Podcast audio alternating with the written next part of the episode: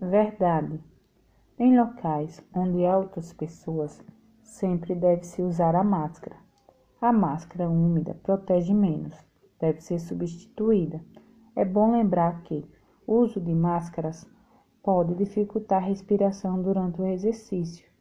O distanciamento de 1 a 2 metros não se aplica a alguém que está em movimento, praticando atividades físicas, pois o indivíduo pode exalar ou inalar microgotículas contendo o vírus em um raio de até 10 metros. Fonte: Univates, agosto de 2020.